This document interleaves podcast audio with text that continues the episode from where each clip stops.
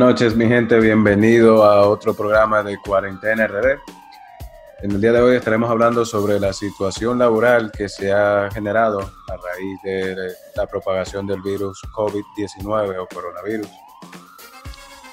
Estaremos hablando sobre las medidas tomadas para la implementación del programa FASE y estaremos explicando más o menos cómo cada una de estas medidas pueden eh, ser implementadas por sus empresas y cómo las afectan tanto a los empleadores como, como empleados. También en el día de hoy están con nosotros el candidato a diputado por Alianza País, el licenciado Jonathan Martínez. Y la buenas noches, buenas noches y la experta en Derecho Administrativo, la licenciada Candy Espaillat, quien estará dándonos los detalles sobre esta medida, la famosa fase. Buenas noches. De asistencia de solidaridad al empleado. Bienvenida a tu programa Cuarentena ¿Cómo estás? Hola, gracias, muy buenas noches. Muchísimas gracias realmente por la invitación. Eh, estoy muy agradecida para por, porque me han llamado para compartir un poco sobre mi experiencia en estos días, que ha sido bastante a la carrera para hacer la implementación del programa FAFE y ante todas las medidas económicas que han tenido que tomar las empresas por la afectación de esta pandemia mundial. Candy, eh, antes que nada, y que entremos en materia ya contigo y hablar sobre ese programa FASE, sobre lo que son las suspensiones laborales, es un tema que estará tratándose a lo largo de toda esta epidemia, que la están tratando todos los, países del mundo, no solamente la República Dominicana. Eh, vemos que ya al día de hoy van 77 fallecidos y aumentan los casos a 1.578 en nuestro país, en todo el territorio.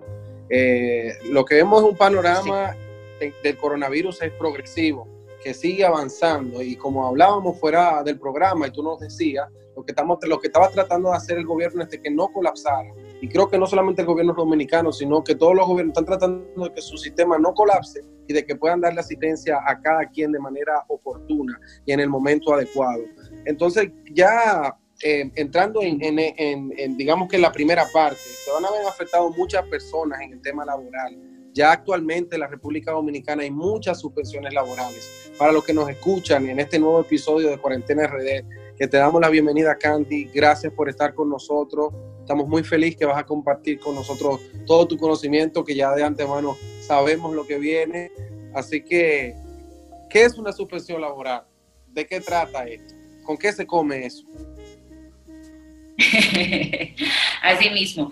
Mira, sabes que justamente como tú estabas introduciendo, eh, es una crisis sanitaria que se, que se ha originado a nivel mundial y el 19 de marzo nuestro presidente ya declara el estado de emergencia.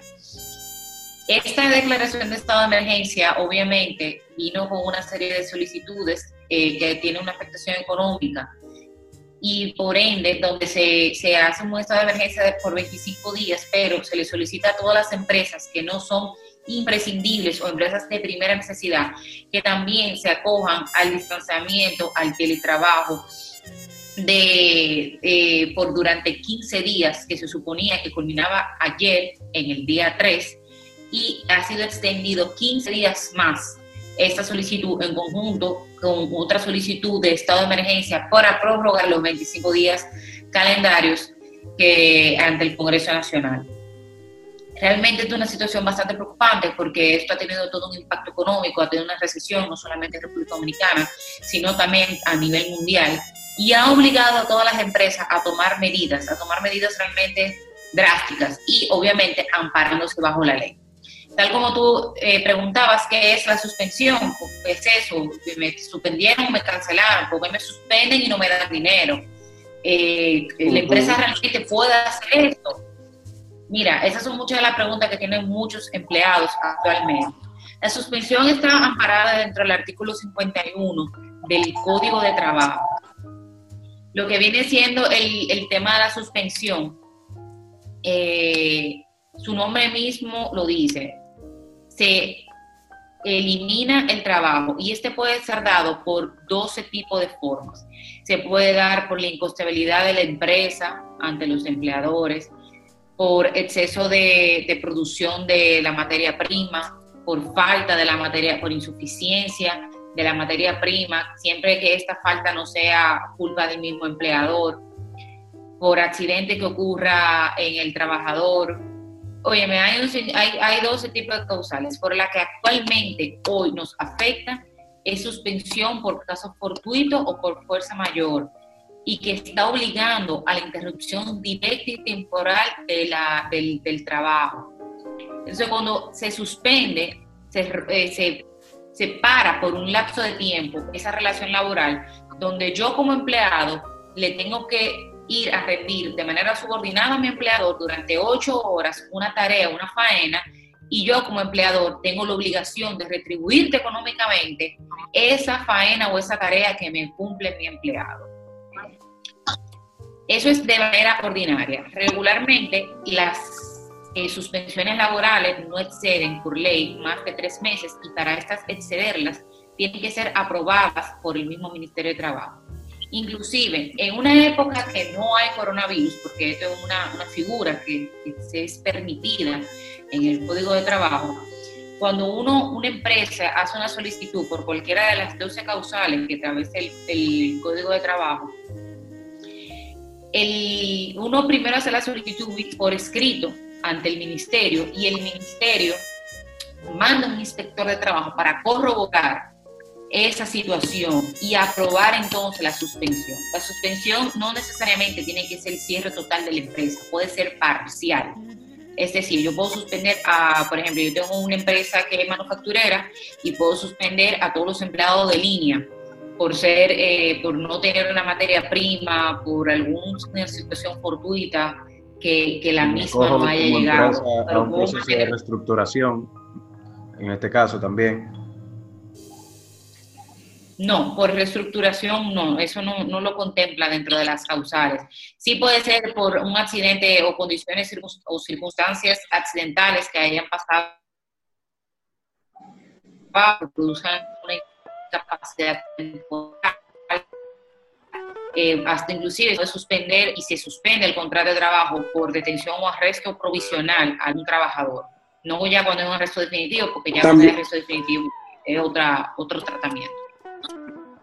Jonathan, También se da la suspensión, eh, no, también se da, la, para, agregar, que también se da la suspensión en los temas que tienen que ver cuando la empresa se queda con falta de presupuesto, si no tiene presupuesto para pagarle a los empleados, también lo puede suspender. Y ese es justamente el Ordenal 11, donde muchas empresas hoy en día por el coronavirus no solamente están alegando el caso, el caso fortuito, también están alegando esa parte de que se han quedado sin, sin recursos, porque al estar parada la actividad, al no haber ninguna producción, entonces la empresa no tiene cómo pagarle a ese empleado. Entonces, por ende, se, se genera la suspensión y como, como bien establecí anteriormente, eh, el empleador no está obligado a, pagarle al empleado y el empleado tampoco está obligado a rendirle eh, eh, su labor a este empleador. Entonces, básicamente, sí, el empleado se queda desprotegido por un largo tiempo, pero no es porque el empleador quiera, no es porque el empleador desea que el empleado se quede desprotegido durante este periodo de tres meses es que se vio obligado, existen una serie de causales para la cual eh, limite esa obligación, no es por cualquier cosa, puede venir y suspender. Entonces, esto quiere decir que... esto quiere decir que como Adelante, César. pierdo mi empleo o, o, sea, si mi, si mi empresa me suspende, ¿eso quiere decir que, que voy perdiendo mi, mi empleo o, o ¿qué, ¿qué pasa con mi situación laboral en esa suspensión? ¿Se me quedó en el aire? Eh, no, no se queda en el aire. Primero no puede pasar más de 90 días esa suspensión. Y no, no es un despido. Porque ya un despido viene siendo el término de la relación laboral. Es como un stand-by, como un pausa.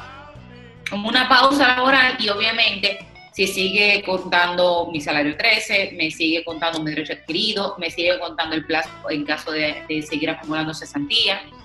Igual tengo mis vacaciones, o sea, sigue contando el plazo, lo que durante ese periodo de tiempo, que no, puede, que no debe ser largo, eh, se para. Inclusive, si yo hago una suspensión de laboral como empleador de 30 días por falta de materia prima y esa materia prima antes de cumplir esos 30 días me llega, yo tengo el deber de llamar a mi empleado y mi empleado tiene el deber de venir para retornar las faenas de trabajo.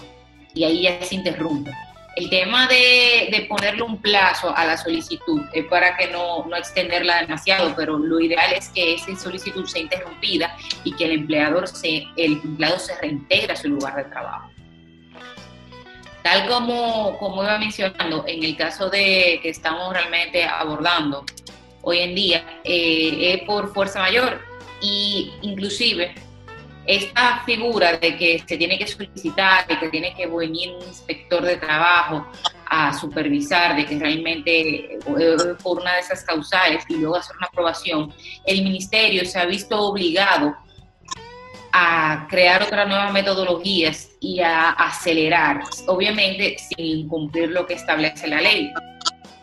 El ministerio ha establecido, y, lo dio mediante una conversación que dio el director de trabajo, que actualmente no se va a, acceder a la visita regular del inspector de trabajo. porque El inspector de trabajo, cuando va al lugar de trabajo para corroborar, lo hace en una época normal. Actualmente, todas las empresas de trabajo se están abocando al artículo, al ordinal 4, al artículo 51.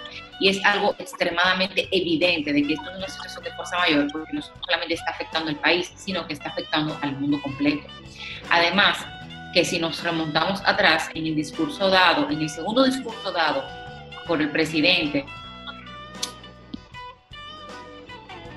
el presidente nos habló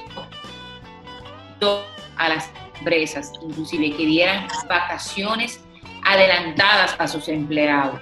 Y eso muchas de las empresas dieron sus vacaciones para, para que no quedaran desamparados en lo que nosotros realmente visualizábamos. ¿Qué se iba a hacer? ¿Qué el gobierno iba a hacer? El gobierno inclusive, dentro de las, del procedimiento que estableció inicialmente, él, eh, eh, o en su discurso lo que estableció fue que el, el gobierno iba a asumir un mínimo de 5 mil pesos y un máximo de 8 mil 500 pesos depositados directamente a las, a las cuentas de los empleados para que estos, estas empresas que hayan suspendido, que porque no tienen cómo pagarlas a sus empleados, tengan, eh, los empleados no queden desamparados eh, durante esta crisis eh, sanitaria que nosotros actualmente tenemos, porque entonces se van a quedar unas 700 mil personas que fácilmente mantienen únicamente a sus, cada una de sus familias sin dinero y sin posibilidad de manejarse durante esta crisis sanitaria, que hasta ahora el gobierno, dentro de sus medidas, ha más o menos proyectado un, medidas económicas por 60 días es decir, perdón, por 60 días no, hasta el 30 de mayo. Y eso es algo pregunta, que realmente llama Una pregunta, Carlos, en cuanto a eso. Entonces, eso eh, tendría, digamos que hasta el 30 de mayo le estarían pagando esos, ese, ese monto desde 5 mil a 8 mil pesos a los, a los empleados que hayan sido suspendidos.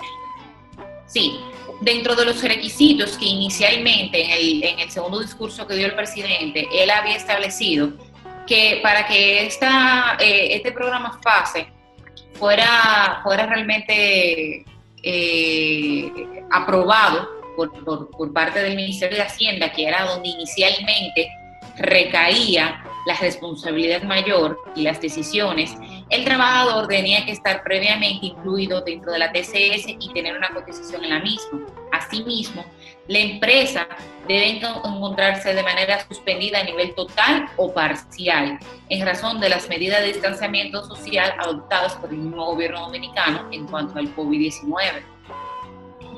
Entonces, ¿qué pasa? lo que inicialmente se había establecido, que luego esto en el jueves fue cambiado, era que el empleador iba a llenar un formulario que el Ministerio de Trabajo habilitó, de manera, habilitó que se llama el DGT9. El DGT9 había sido habilitado de manera online porque, como es algo obvio, todos estamos en cuarentena, hay un distanciamiento social y el mismo gobierno ha facilitado ciertos canales eh, electrónicos para poder hacer posible todo esto. Luego que uno el formulario de GT9, que este se iba a cargar en base a su plantilla, que es su plantilla laboral, que está eh, obviamente tomada de su último, del último formulario, que es el DG3 de febrero. Entonces, al cargarse, entonces uno va a tener que acceder al portal de Hacienda, donde se va a pedir el RNC, el nombre de la empresa, el contacto y los datos del empleado, incluir el programa. Inclusive habían establecido que los se había dicho que se iba a hacer directamente a las cuentas de nómina de los empleados y que aquellos empleados que no tenían cuenta de nómina o que tampoco tenían ninguna cuenta bancaria, se le iba a estar aperturando de manera fácil ante el Banco de Reservas en un periodo no mayor de cinco días aproximadamente. Pero ¿qué pasa? El jueves el, el, el presidente ha emitido, primero el jueves era el, el día 2 donde todos estaban ansiosos por acceder al portal de Hacienda. Ya las personas habían llenado su DGT9, muchas empresas, ya el jueves habían unas, unas 200, casi 300 mil empleados suspendidos. Y tenemos que las estimaciones serían de los 750. Sí, el ministerio, el, se ha hablado que para el 7 de abril ya va a haber unos 700 mil empleados suspendidos. Es decir, que no van a tener su trabajo. O sea que a raíz del, decreto 143-20 se cambian las reglas de juego que, había impuesto eh, el Estado a raíz del, del decreto 134-20, o sea, con el que primero se crea el, programa FASE en sí.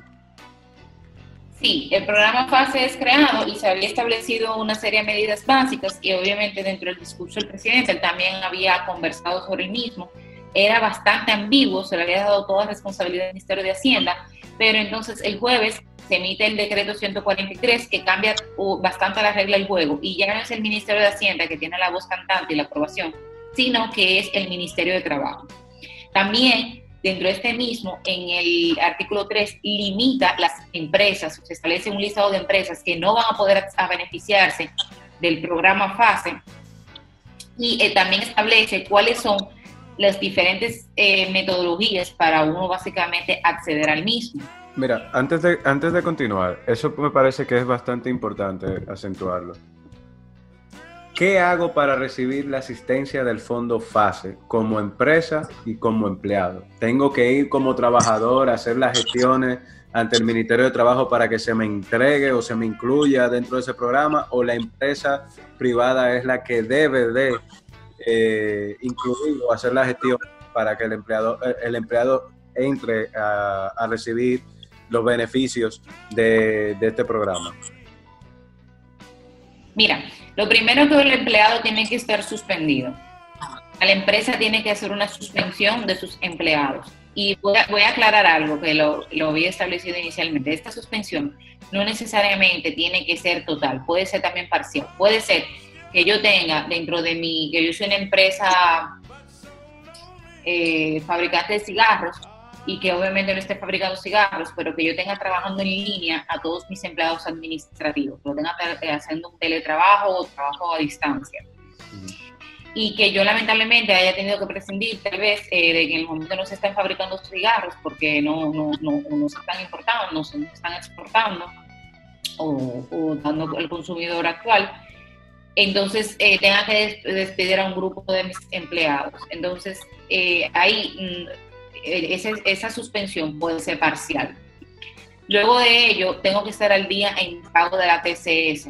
Si no estoy al día en pago de la TCS, obviamente tiene que realmente actualizarse. Y ahora, actualmente, con el nuevo decreto, no solamente para el empleador implica eso, sino también implica no estar en la lista del artículo 3 que si ustedes eh, gustan pueden compartirla en pantalla para que la, la, puedan ir viendo. O sea, en este caso, y hasta tiene un, cierto, en algunas de las empresas tiene hasta cierta lógica por qué no lo incluyen en el programa FASE, porque son empresas que hoy en día no pueden cerrar, porque entonces si cierran, se un caos, como son los supermercados, los colmados, las farmacias, la empresa dedicada al expendio de alimentos crudos, o sea, para suplir los mismos supermercados, para suplir las mismas farmacias, las empresas que hacen producción de, higiene. Entonces, eso es realmente bastante, bastante interesante, eh, cómo el ministerio eh, como el decreto, perdón, ha dado catalogado algunas empresas y otras que tal vez no están muy felices con, con, la decisión que ha tomado el ministerio porque la han sacado, como viene siendo las universidades, las clínicas odontológicas, eh, la empresa de, bueno, telecomunicaciones no, porque telecomunicaciones tiene que mantenerse operando. El, el, el, párrafo, el 3. Una pregunta, te, tengo dos preguntas, eh, Candy, con relación a esto.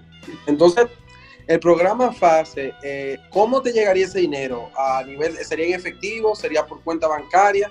Y el otro tema es relacionado a si esto abarca a un renglón o una segmentación específica de empleados o si es simplemente a todos los empleados del sector privado.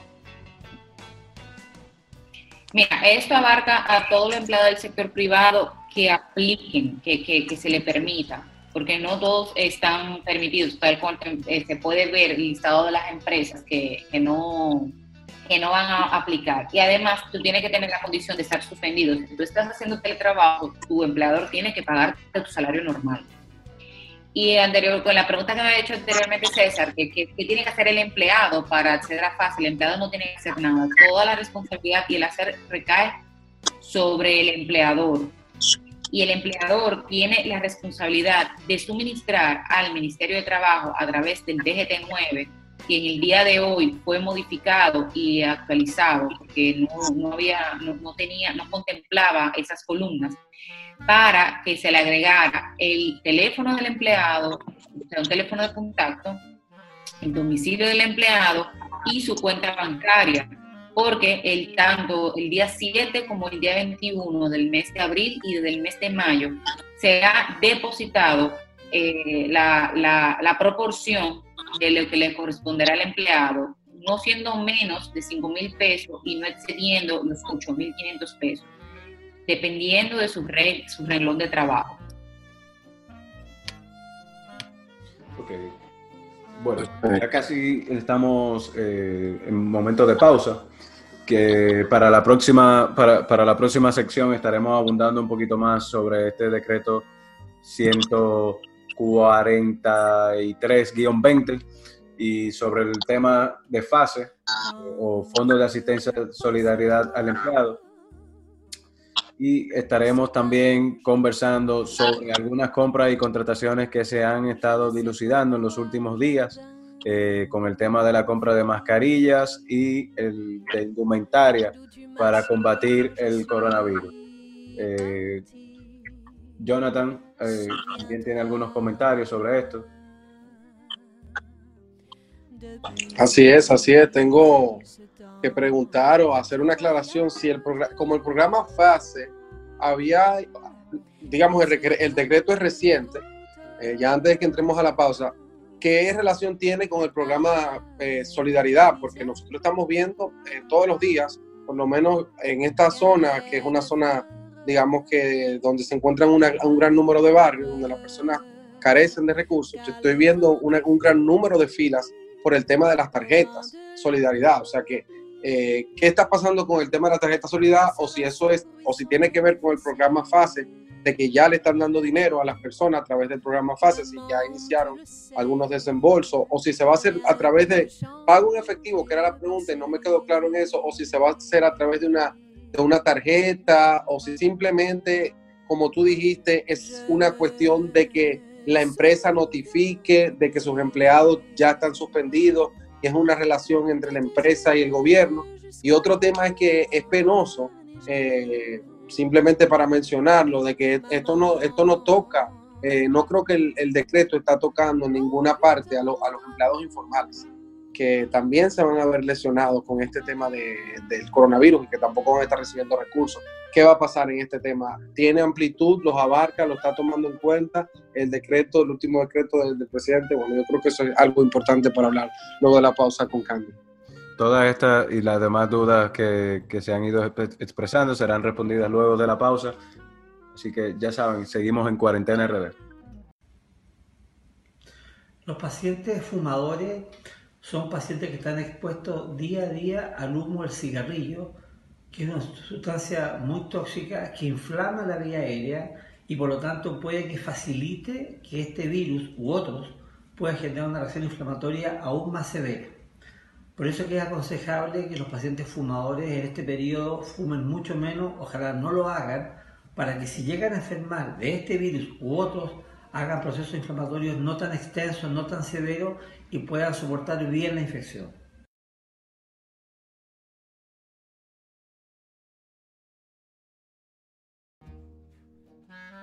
Bueno, luego de esas provechosas pausas que tuvimos ahora en Cuarentena RD, seguimos con Candy Espaillá, que está con nosotros, y con César Polanco.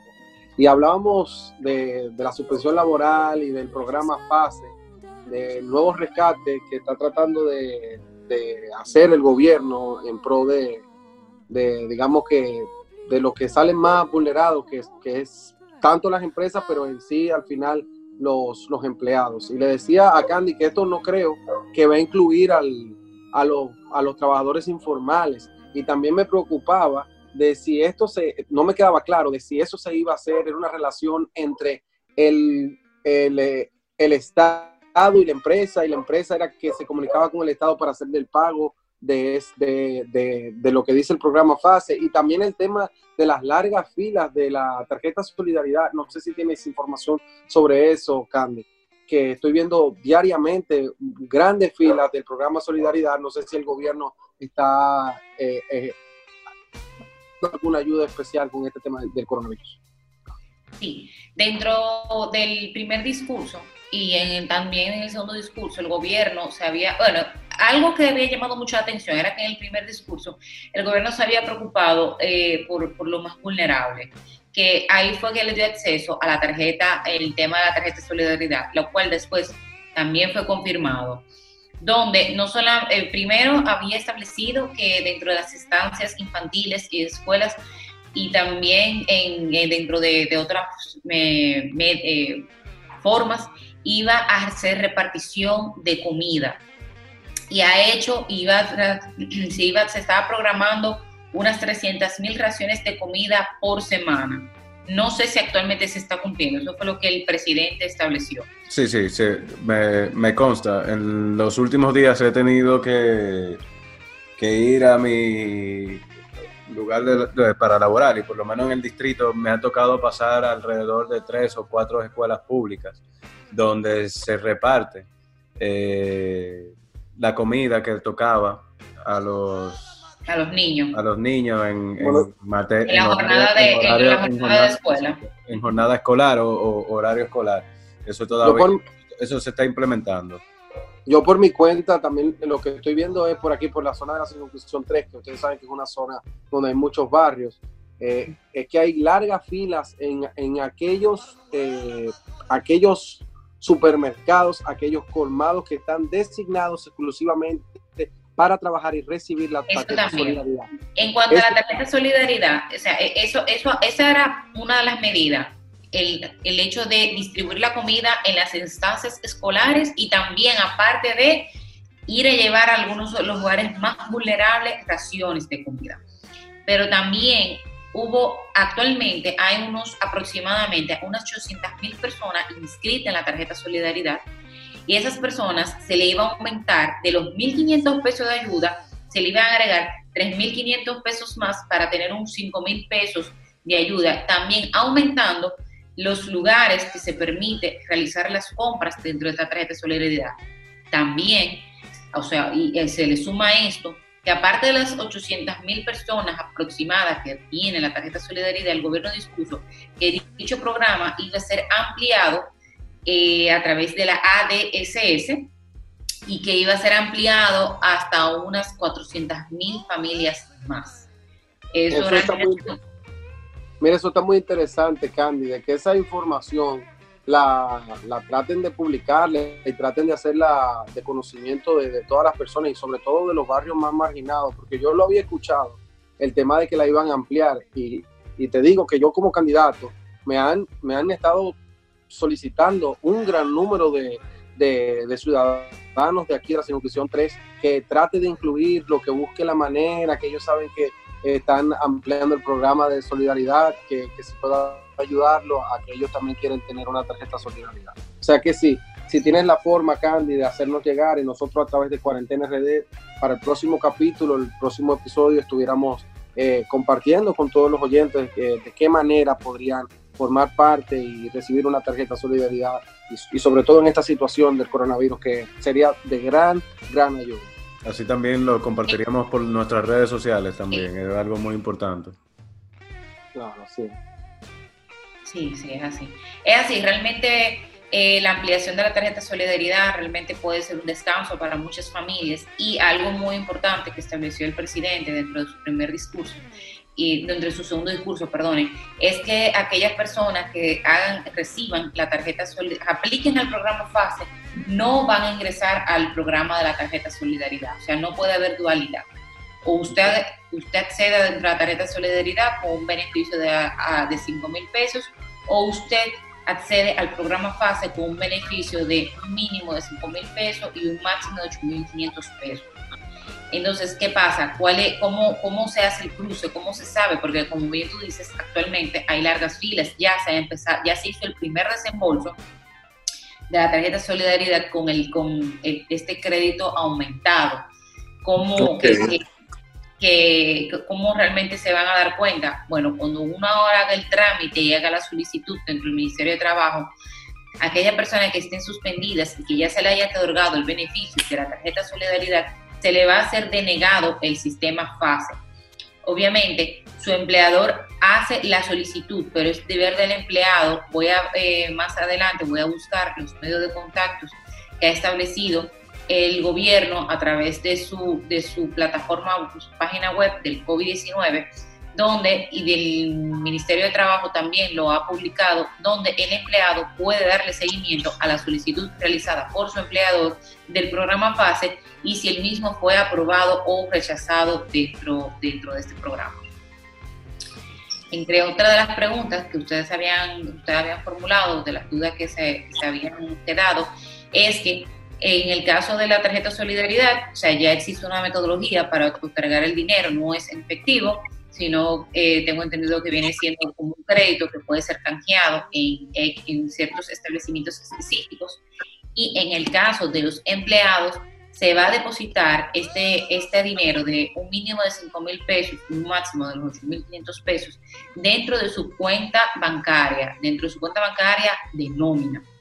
También, también hay un tema, los empleados, perdón, y perdona que te interrumpa, Candy, los empleados que no tienen nómina o, cuenta o la, bancaria. No tienen nómina del Estado. El ministro de Hacienda eh, estableció eh, dentro de unas declaraciones que estaba dando que se le crearían cuentas de, nuevas en el, en el Banco de Reservas para de esta manera hacerle llegar las ayudas.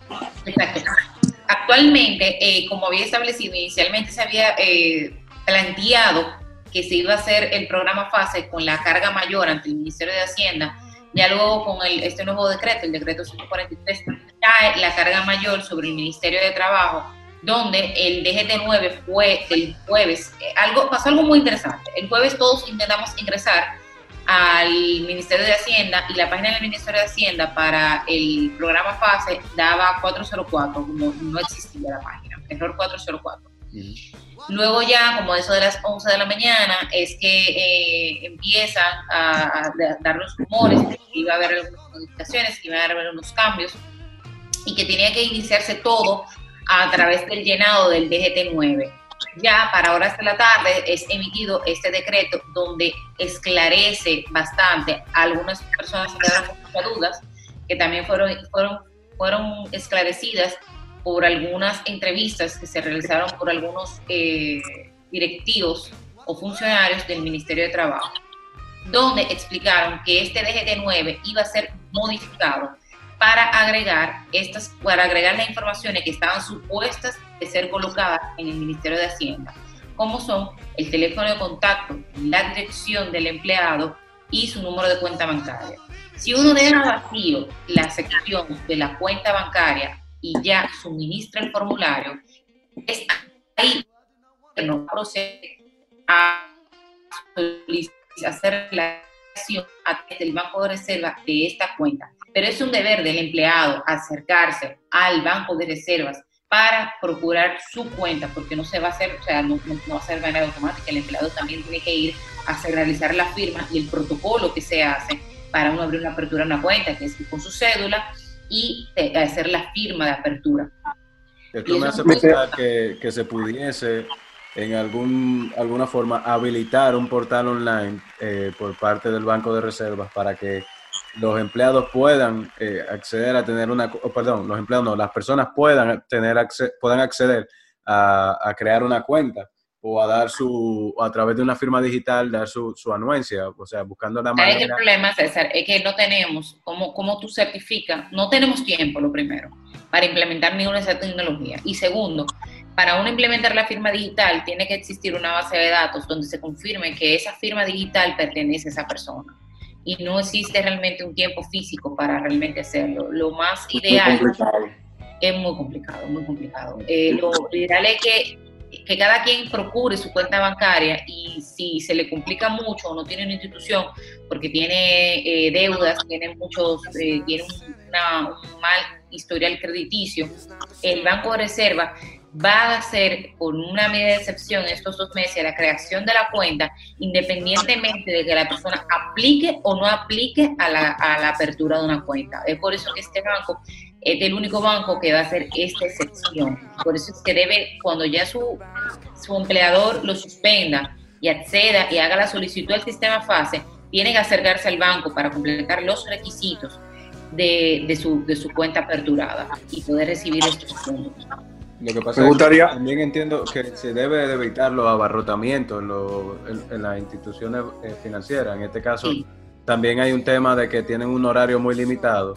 Ahora con, con, esta cuarentena, ahora obviamente tenemos hasta las 5 de la tarde, a partir del el segundo horario que se impuso de cuarentena.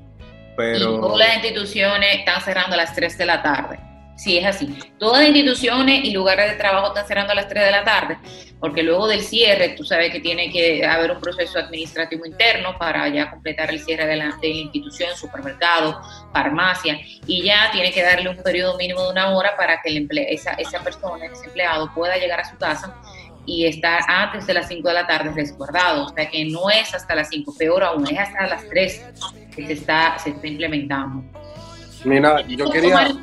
que, que esto eh, supone que debe ser la mayor, la menor cantidad de empleados. Se supone que ya por la misma digitalización, eh, la mayoría tienen su cuenta bancaria, eh, de su cuenta de nómina o su cuenta bancaria. Pero sí, es una realidad que esta medida, lamentablemente, para que puedan acceder a ese dinerito, porque no, no, no van a tener otro más, a menos que, que su empleador por voluntad propia, porque no está obligado, decida dar algún tipo de incentivo que ha sido motivado eh, dentro del decreto y que el presidente también en su discurso lo ha, solicitado, que los empleadores sean y dentro de sus medidas, posibilidades de incentivos. Pero estos incentivos, irónicamente, tienen limitaciones dentro de la misma ley que yo espero que más adelante la administración pública puede establecer, pueda regular la misma, como que en la medida que yo solicito la suspensión, no puedo reportar TCS y no puedo hacer retención de impuestos. Entonces, ¿dónde voy a, reportar estos incentivos? ¿El Estado me lo va a exonerar de impuestos? Porque la DGI obliga que todo dinero dado tiene que tener una retención de impuestos. Entonces, son algunas de las nebulosas que todavía no tenemos claro, pero que damos sobre la marcha, entendemos que el gobierno debe ir aclarando, porque yo como empresa, si no me facilitan la forma o la liberalización de impuestos para yo, ya que suspendí a mis empleados no le voy a dar ni un peso, y que el Estado está asumiendo la carga de la TCS en el mes de abril y en el mes de mayo, porque no va a suspender a nadie de la TCS, aunque esta no se pague, no se pague ni a los empleados ni a sus dependientes, y también está asumiendo la carga de los 8.500 pesos, si su empleador decide por su voluntad propia dar algún tipo de incentivo, no tiene actualmente la forma de hacer un registro de impuestos, porque, el programa que regularmente se utiliza para el llenado de la TCS, para el pago, es el que contempla, eh, está, tiene una unificación con DGI, con la misma TCS y el mismo programa CIRLA, que es del Ministerio de Trabajo, y no hay hasta el momento un bajadero de qué va a pasar con ese incentivo que el empleador le dé a su empleado. ¿Cómo, ¿Qué tratamiento fiscal va a tener? Si va a ser reconocido como un gasto de la empresa.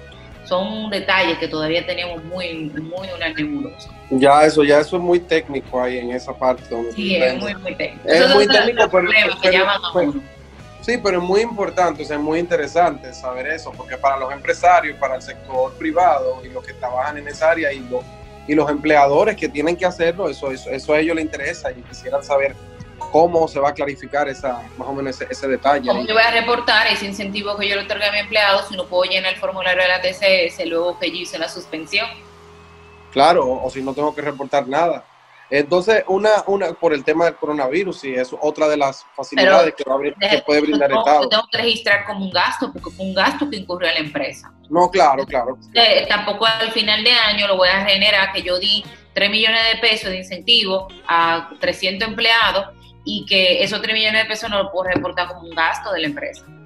No, yo, yo entiendo, claro. Mira, a mí me surge una inquietud con este tema de, del programa FASE y con la tarjeta Solidaridad. Eh, ya entonces con, con, la, con el comentario que hiciste respondiste mi pregunta, o sea que ya entiendo el por qué las grandes filas eh, es, es, de hecho que ya le dieron un primer desembolso y por eso las grandes filas. Y eso también me, me, da la inquietud de, de tanto que criticamos a algunas personas el tema de, la, de las conglomeraciones de personas cuando se están yendo, y mira que César está hablando con el tema de los bancos y los horarios, y la, la conglomeración de personas, yo también soy una persona que, que, lo discuto y lo señalo mucho como que eso no se debe porque puede ser un foco de infección, un foco de contagio del coronavirus. Pero ahora mismo, mirándolo desde este punto de vista, es necesaria la ayuda y la asistencia del gobierno, tanto de la asistencia eh, en materia, ya que le dé comida, de que le facilite alimento en, en, general y, también desde el otro punto de vista, desde que le dé el dinero a través de la tarjeta solidaridad, independientemente de la vía que sea, se van a hacer filas en el supermercado como en el colmado, como también en la escuela o en las estancias donde se estén dando las comidas. O sea, eso es algo que no, no es forma de pararlo, o sea, criticar eso, pero al mismo tiempo es una navaja de doble fila. ¿Y qué hago? ¿Cómo ayudo a las personas? O sea, que a mí ¿Cómo la persona accede? ¿Cómo yo, cómo yo accedo a ese dinero? Exacto, y a esa comida, a su alimento. Y, y es una crisis que, que, que ahora mismo eh, te, te, obliga y te empuja a tener que pedir ayuda y, y la ayuda más cercana que tiene todo ciudadano en cualquier país del mundo que esté organizado es el gobierno. Y en este caso el gobierno está haciendo su parte, dando ayuda a través de, de las tarjetas de solidaridad, dando comida. Y, y bueno, es, es, un tema que es bien complicado. Y entonces lo otro, ya que es una pregunta. Sí. Ya. Antes, antes de, inclusive, eso es una de las tantas críticas que se le está teniendo a al uso del distanciamiento social, muchos expertos dicen que el distanciamiento social viene siendo como una medida que se implementa para ciertas clases sociales. O sea, las personas que son de clase media en adelante pueden utilizar el distanciamiento social porque obviamente se encuentran eh, con las facilidades económicas de poder practicarlo. Ahora las no, personas... no tanto así. Vamos, vamos eh, un poco más atrás. Eh, yo entiendo y por lo que puedo vivir que el distanciamiento social aplica a los países globalizados. Porque actualmente aquí hay una clase media y una clase alta que tiene que ir al supermercado y que tiene que hacer filas. Ahora, utiliza las herramientas necesarias para no contagiarse. El uso de su mascarilla, el uso de sus guantes. Tiene el conocimiento para saber cómo se usan los guantes, porque muchas personas usan de manera inadecuada los guantes, que se lo ponen en el carro van al supermercado, hacen toda su compra y vuelven y se montan con los guantes en el carro que ya está contaminado para contaminar el carro adentro. Pero también, también hay un tema, hay un tema de, de, de adquisición económica, porque no si todo bien, el mundo puede acceder bien, a una mascarilla. Si bien yo como, como, como, empleador informal, como empleador, eh, perdón, como trabajador informal, o de una clase, de, vamos, vamos a decir, de una clase un poco más, eh, de la clase trabajadora, que, que, tengo que salir día a día a ganarme, a, ganarme el pan, se me hace mucho más difícil. Eh, o, o, vamos a decir, más difícil, me veo... Una compra de 15 días, no tengo a veces ni nevera para pero una compra, de 15 días, una compra de 15 días la puede hacer, la puede hacer una persona que tenga, que tenga una facilidad de, recursos, pero una persona que vive en el día a día, qué sé yo, un empleado de, de, delivery o un empleado o, un frutero, se le hace mucho, mucho más difícil poder adquirir eh, Inclusive, cuando te decía el tema de que uno como clase media... implementar el distanciamiento social de manera más eh, prolongada, como si... Yo creo que tú vas a crear una revolución, una revolución donde nosotros como, como, como humanidad nos tenemos que replantear eh, eh, y adherir un poco más a la digitalización. Porque tú dices, mira, tenemos distanciamiento social solamente para la clase alta, pero la clase alta tiene que ir al supermercado, que tiene que llenar su nevera. Claro, la frecuencia no es la misma. No, no, no es la misma la frecuencia, pero tiene que ir. Pero hay en otros países donde tú tienes un Amazon que te llega la compra, el Amazon Pantry, y te llega Pantry y te llega la, la, compra a la puerta de tu casa. Y aquí es un grupo totalmente selecto el que puede, primero que tiene el conocimiento, segundo, no todas las empresas dan actualmente esos servicios del servicio de, delivery de las supermercados han tenido que ir integrando plataformas y, y no tenemos el conocimiento ni la cultura de hacer eso, que nos obliga a, tener acceder.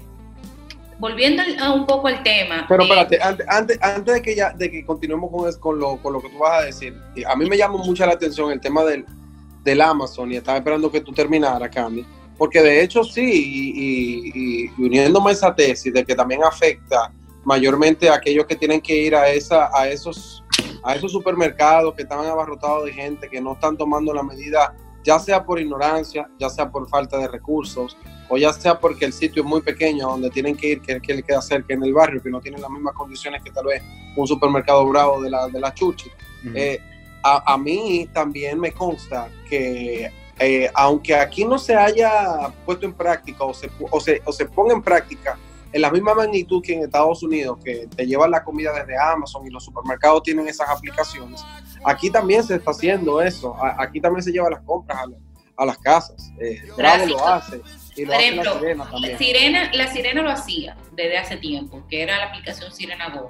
Obviamente, en base al coronavirus han tenido que ampliar, porque inicialmente, cuando tú accedías a la, la aplicación de Sirena Go, tú tenías una lista de espera de hasta 10 días para que te trajeran tu compra y ni siquiera tenía la, disponibilidad del delivery porque estaba saturado, era pick-up.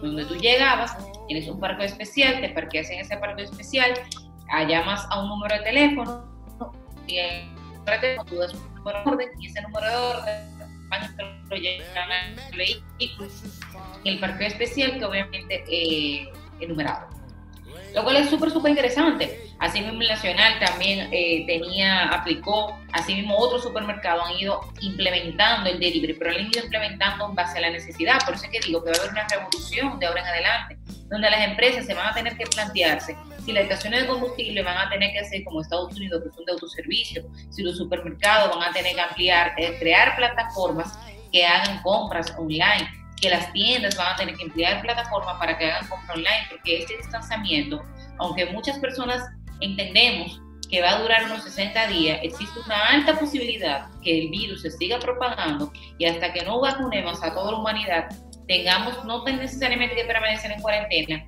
pero sí con un estilo de vida totalmente diferente y con un cuidado especial para no seguir propagando la, la pandemia. Eso, eso para mí es dramático, de verdad, Candy. A mí, te confieso que hace unas cuantas horas estaba pensando, estaba viendo unos videos de hace un tiempo cuando estaba caminando con mi esposa y estábamos viendo un muchacho cantando y luego todos estábamos ahí, le aplaudimos y todo porque estaba cantando en vivo en un parque. Y, me puse nostálgico porque yo dije, wow, miren ese momento como para mí era algo como... Éramos libres. Exacto, éramos libres. estábamos en cárceles.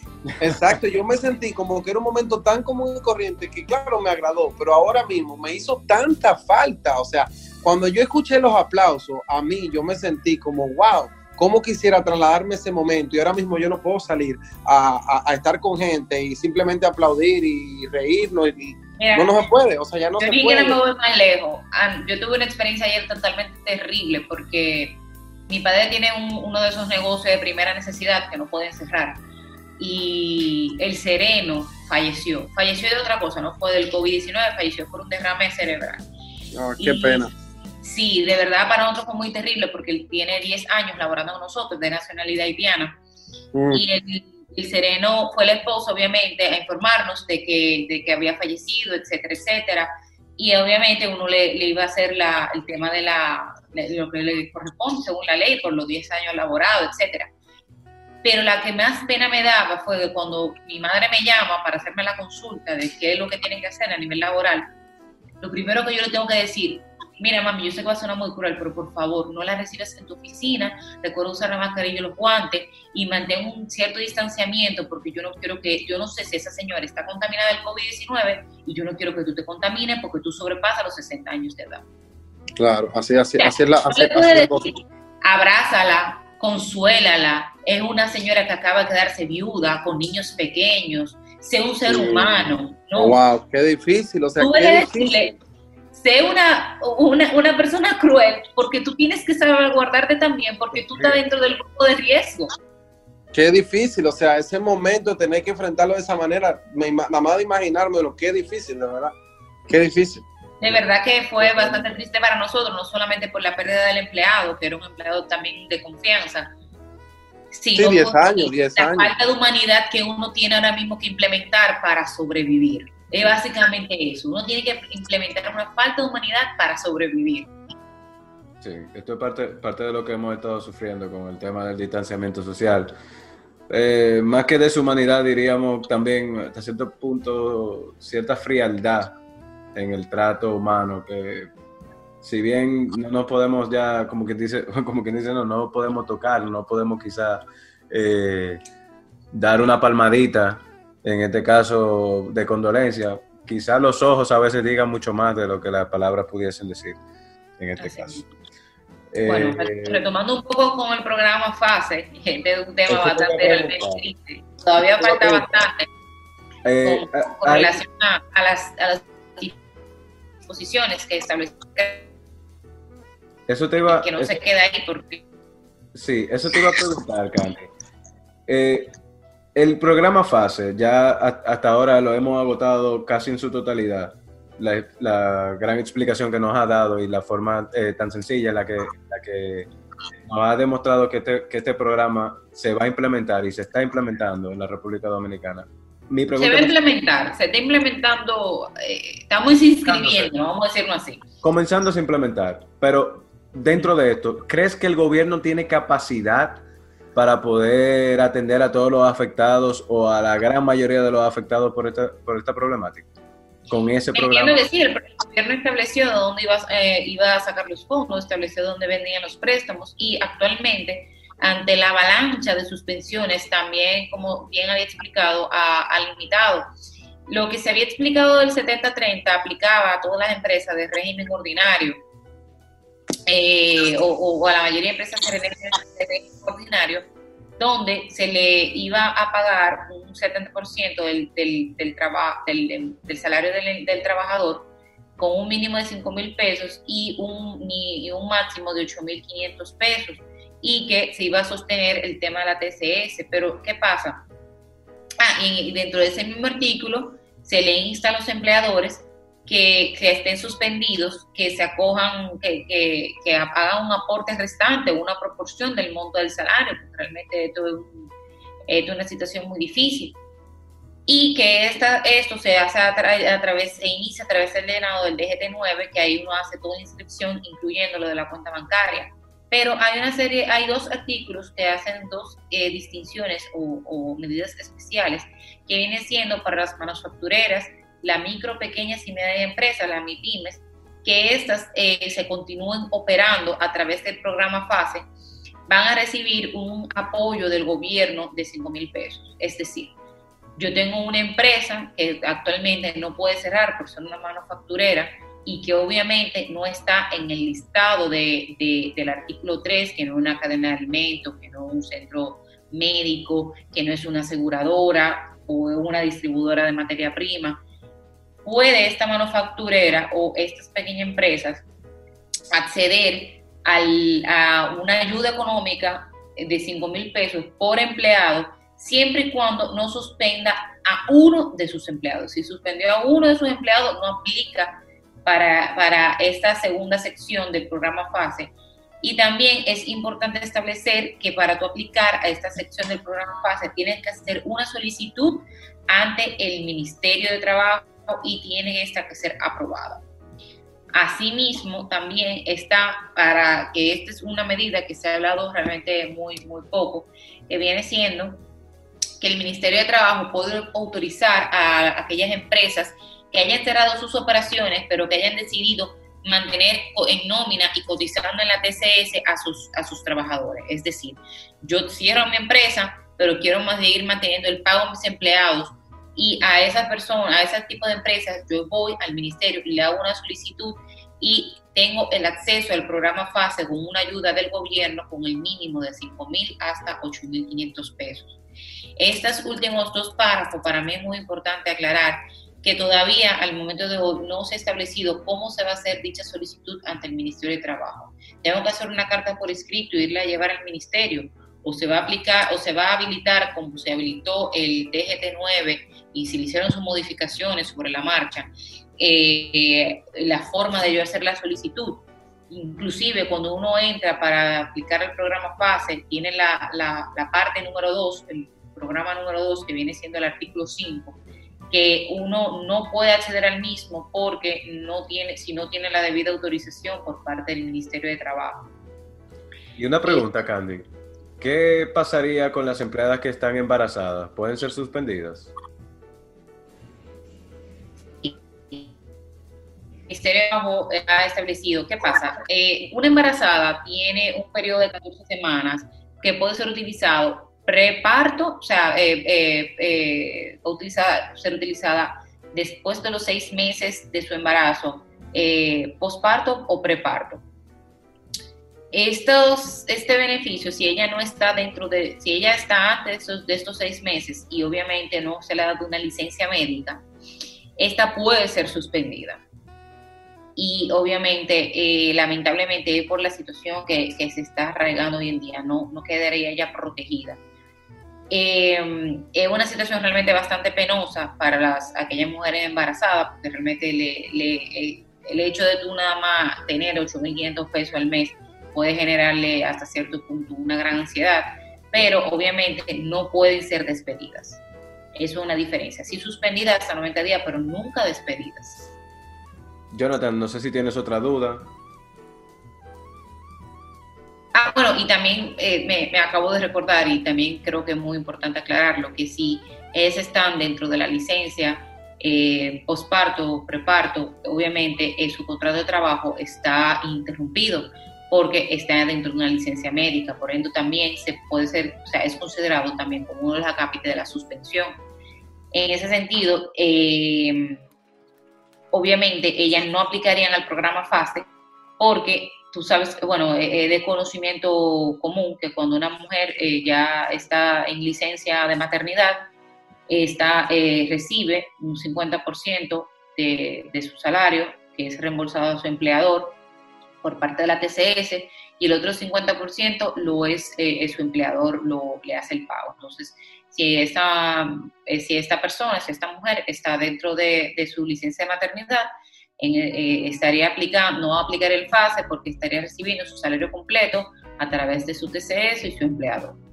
Bueno, eh, ya estamos llegando a la parte final del programa. Quisiéramos agradecer tu participación en el día de hoy, Candy. Ha sido bastante asertiva con este tema, poco complicado. Eh, las medidas económicas que ha tomado el Estado en base al tema laboral, o sea, si bien, como has planteado, hemos tenido problemáticas para poder implementarla, incluso el mismo Estado ha tenido que variar esas medidas.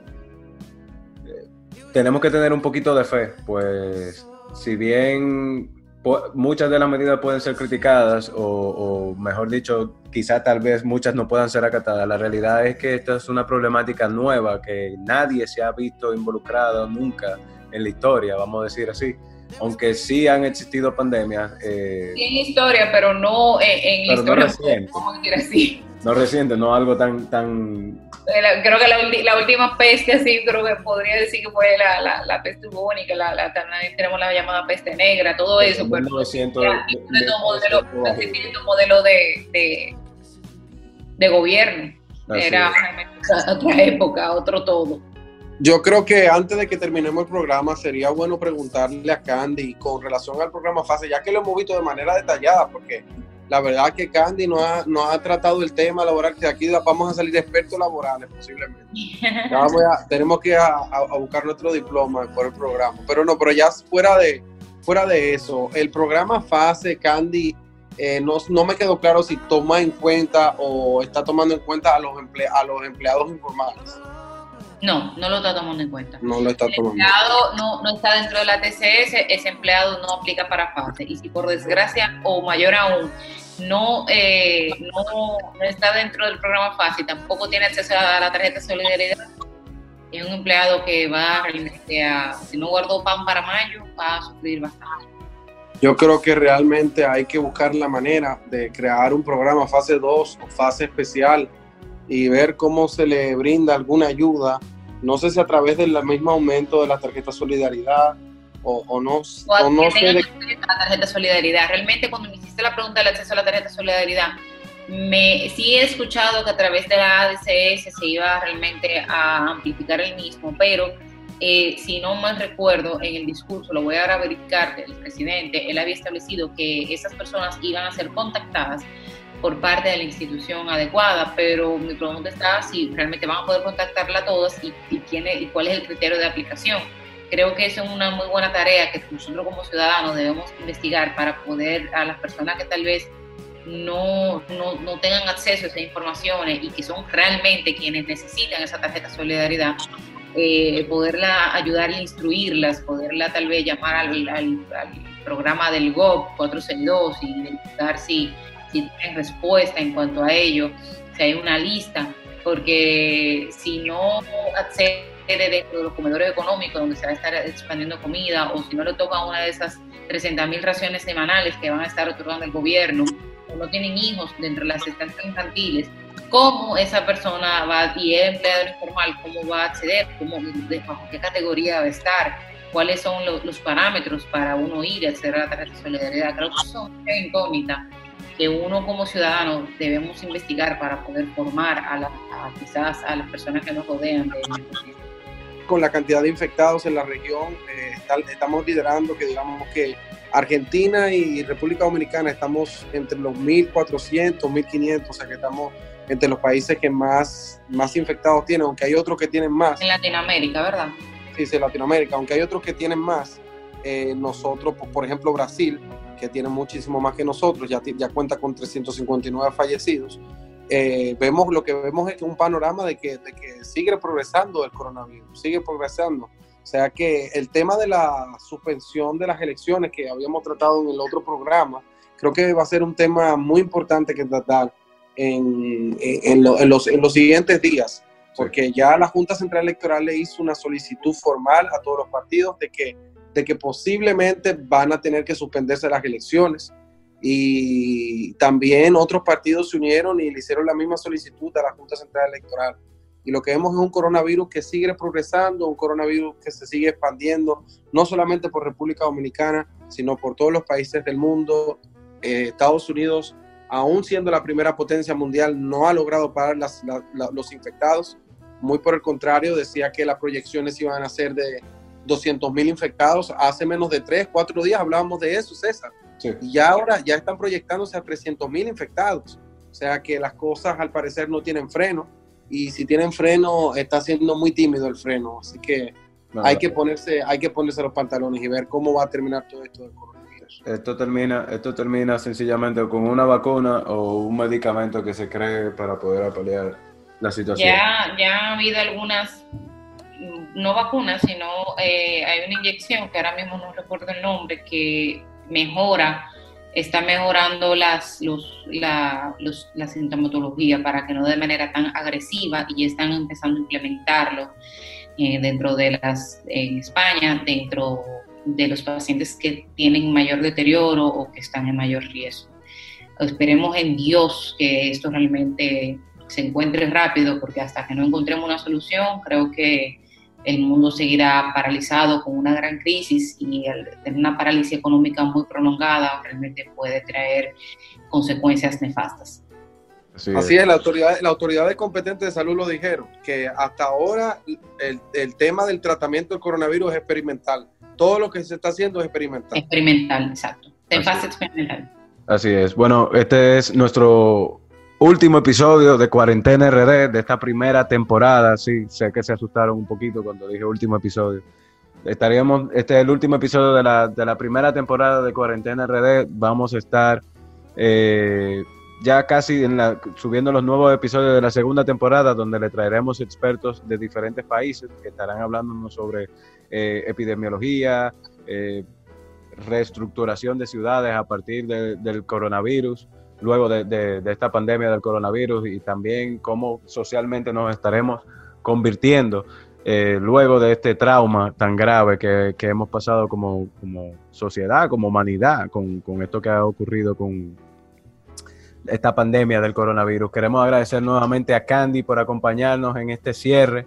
Gracias, eh, Cuarentena RD. Y queremos también agradecer a todos y cada uno de los participantes que han, nos han dado la mano en este proyecto. Agradecer también a Jonathan Martínez, que siempre ha estado con nosotros desde el primer día, ayudándonos a tomar eh, esta iniciativa por, los cuernos y tratar de, informar a la población, no solamente en República Dominicana, sino en el mundo, sobre los diferentes eh, acontecimientos que van ocurriendo eh, en el día a día con este tema del coronavirus, tanto en nuestro país como, como de manera internacional. Así que muchísimas gracias y eh, estén con nosotros sintonizando nuestra segunda temporada de Cuarentena RD. Pasen buenas noches. Muchísimas gracias. Esto es Cuarentena RD. Nos vemos pronto.